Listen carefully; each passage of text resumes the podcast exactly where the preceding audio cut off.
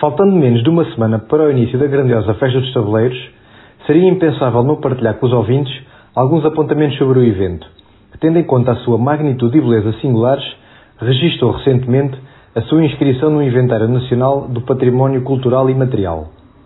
Historicamente falando, a sua origem é uma manifestação religiosa e cultural em honra do Divino Espírito Santo, instituída no século XIV, consistindo numa celebração coletiva da Conselhia Tomarense e, por outro lado, de uma expressão individual da devoção ao culto, materializada nas centenas de tabuleiros que desfilam pelo cortejo.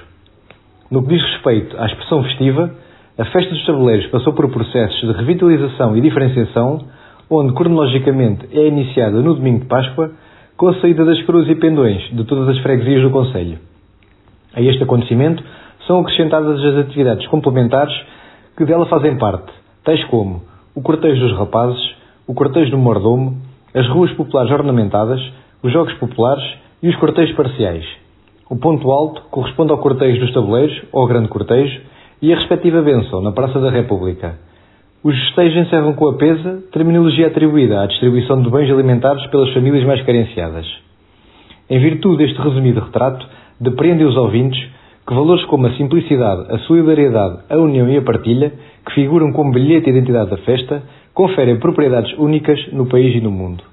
É caracterizada por ser do povo, feita pelo povo e para o povo, pois alcança uma dimensão social tremenda e uma atmosfera geracional única.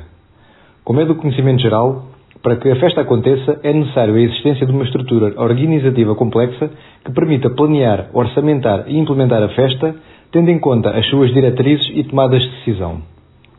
Após uma breve pesquisa nos média locais, os tomarenses têm sido constantemente carregados com debates e publicações sobre temáticas que nada engrandecem e valorizam a festa, ou seja, tudo serve para ser alvo de escrutínio e ou arma de arremesso.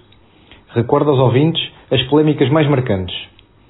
A divulgação do manual de normas que proíbe o uso do telemóvel e estipula um conjunto de requisitos a cumprir pelos participantes, a decisão por parte de uma junta de freguesia em não abdicar das fitas de identificação nos trajes, a utilização de morteiros e foguetes a anunciar a saída das coroas e a festa, o anúncio do cartaz musical, assim como a previsão dos espectadores do grande cortejo, o apoio orçamentado pela Câmara Municipal de Mar para a festa estimada em 600 mil euros, a compra pelo Executivo Camarário de um tabuleiro de grandes dimensões por cerca de 100 mil euros e, mais recentemente, pela colocação de outdoors políticos em zonas privilegiadas da cidade.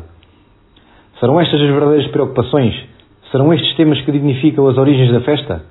Não querendo entrar por caminhos ardilosos, deixa à consideração dos tomarenses a forma como cada um vive e desfruta da festa, assim como reflitam as suas ações e comportamentos em prol do, obje do objetivo comum.